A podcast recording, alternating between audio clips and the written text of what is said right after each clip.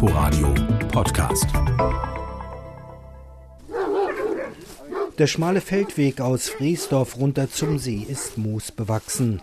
Die großen Hütehunde, die ansonsten nebenan auf den Weiden Schafherden gegen Wölfe verteidigen, fühlen sich durch uns gestört. Uns, das sind Friesdorfs Ortsvorsteher Bernd Hermann, die beiden Landwirte Carsten und Hermann Wunderlich sowie Jürgen Wagler vom Förderverein Sardiner Seenkette.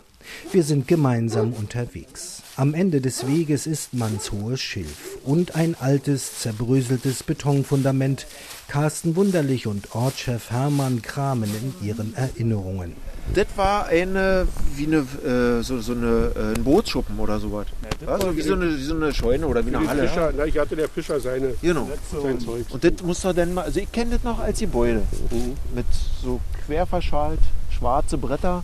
Die Reste eines Fischerschuppens und von einem See ist weit und breit nicht zu sehen. Doch dann nur 20 Meter weiter durch hohes Klettengestrüpp finden wir einen alten Steg aus Gitterplatten. Ein abgefaulter Weidenstamm hat die Steganlage unter sich begraben. Als geborener Friesdorfer hat der 48-jährige Carsten Wunderlich das damals noch genau vor Augen. Dort war das Ufer. Dort endete Der See. der See und dort fing der Steg an. Da braucht man heute viel Fantasie für. Heute brauchen wir überhaupt Fantasie, um einen See zu erkennen. Viele hundert Meter von hier macht die Waldkante einen großen Halbkreis. Bis dahin nur hohes Gras und junge Erlen, ein undurchdringliches Dickicht von Sumpfpflanzen, die sich im Moorboden breit gemacht haben. Vor drei Jahren noch war das alles ein See, so groß wie etwa 42 Fußballfelder, gefüllt mit Millionen Kubikmetern Wasser. Carstens Vater Hermann Wunderlich, 76 Jahre alt und Bauer in Teilzeit, wie er sagt, ist früher jeden Tag hier gewesen. Nach der Schule haben wir die ganze Ze- Freizeit hier im Winter verbracht. Und äh, na so ist man ja auch oft hier rumgestromert und äh, wie gesagt, da den Ste äh, über den Steg nach den Fischerseiniaten und, und also das war schon ein, ein ganz wunderbares Objekt. Dass der Friesdorfer See Wasser verliert und immer weiter verlandet, das war ein offenes Geheimnis, bestätigt Ortsvorsteher Bernd Hermann, der unmittelbar an der früheren Uferkante steht. Dass er aber innerhalb von drei Jahren einfach so verschwinden könnte, das sei schon der Hammer. Also als ich äh, vor kurzem zum ersten Mal ein Foto gesehen habe, völlig ohne Wasser, das hat mir auch irgendwie einen Hieb versetzt, muss ich sagen. Wir haben immer das beobachtet, ist weniger geworden, das Wasser ist weniger geworden, der Bewuchs immer größer. Aber das war dann doch ein ziemlicher Hieb. Jetzt ist es soweit sozusagen. Jetzt ist er trocken. Der Friesdorfer See ist ein sogenannter Grundwassersee. Gespeist wird er ausschließlich aus tieferen Wasserschichten und natürlich durch den Regen. In den vergangenen drei Jahren ist aber nicht viel Nasses von oben gekommen. Der Klimawandel macht die Landschaft nicht nur trockener, je wärmer es wird, desto mehr Wasser verdunstet der See. An einem sehr heißen Tag kann er so schon mal anderthalb Zentimeter Wasserpegel verlieren. Und wenn das Grundwasser dann auch nicht mehr sprudelt, sterben die Seen einen leisen Tod, sagt Jürgen Wagler, der einen Förderverein in der Region zum Erhalt der Sardiner Seenkette gegründet hat. Wir senken die Grundwasserspiegel, wir pumpen ab. Mit jeder Maßnahme, die wir machen, entwässern wir Stück für Stück unsere Landschaft. Alle Faktoren, Klimawandel, Entwässerung, Verbrauch etc., das äh, verkraftet unsere Natur nicht. Der Friesdorfer See liegt in der Sardiner Seenkette geografisch am höchsten. Deshalb ist ihm als erster das Wasser ausgegangen. Auch dem benachbarten Kehnsdorfer See und dem Sardiner See fehlen inzwischen anderthalb Meter am Normalpegel, Tendenz weiter sinkend. Der Seenschützer Jürgen Wagler will mir das zeigen, läuft mit mir die anderthalb Kilometer bis zum Settiner See. Der beliebte Badesee hat sich bereits über 50 Meter von der eigentlichen Uferkante zurückgezogen. Bis hierhin stand das Wasser. 2013, das letzte Mal. Ja. Unglaublich, ne? Das ist unglaublich, ja. Das, man kann sich die Mengen nicht vorstellen. Wenn man das aus mit den 90er Jahren, den die Wasserstände mit den 90er Jahren vergleicht, sind es zweieinhalb Millionen Kubikmeter. Zweieinhalb Millionen Kubikmeter, das ist mehr als die jährliche Trinkwasserförderung in der Region.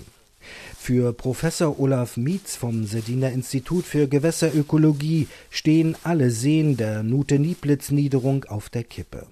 Die Niederschläge bleiben aus, und als ob das nicht schon reicht, wird auch immer mehr Wasser aus dem Boden gepumpt, beklagt der Ökologe. Nutzungen gibt es sehr viele. Die reichen von Trinkwassergewinnung bis zur Beregnung von Spargelfeldern, bis zur Beregnung von Golfplätzen, bis zur Beregnung von eigenen Gartengrün. Äh, und diese Summe der Entnahmen aus dem Einzugsgebiet, die sind einfach zu groß, zu hoch, was der See kompensieren kann.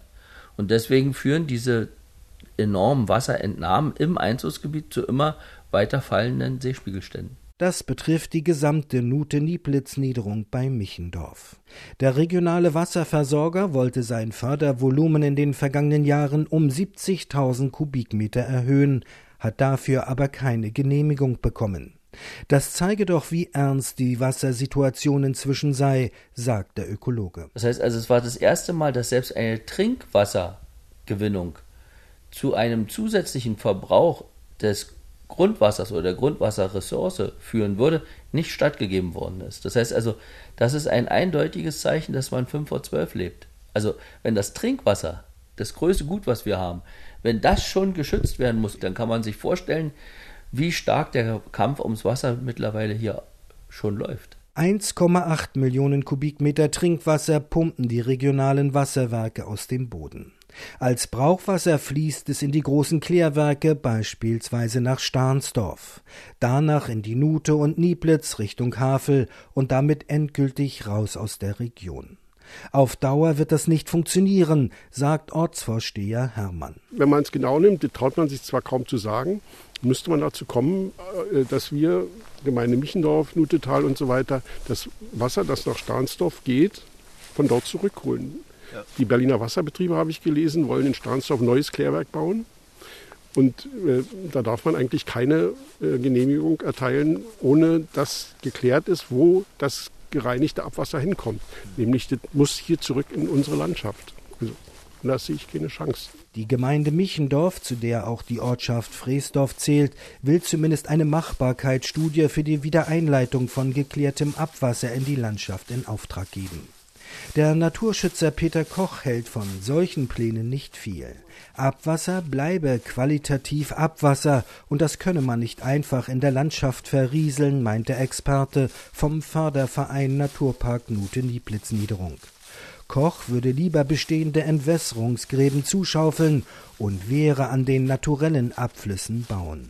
Beispielsweise am Ende des Mühlenfließes, das viele Seen miteinander verbindet um dort den Abfluss zu verzögern, also äh, neue Stauanlagen einzubauen, um dann die Wasserstände im Mühlenfließ äh, besser regulieren zu können und äh, den Abfluss zu verzögern und damit äh, zu verhindern, dass der äh, Grundwasserstand noch weiter absinkt.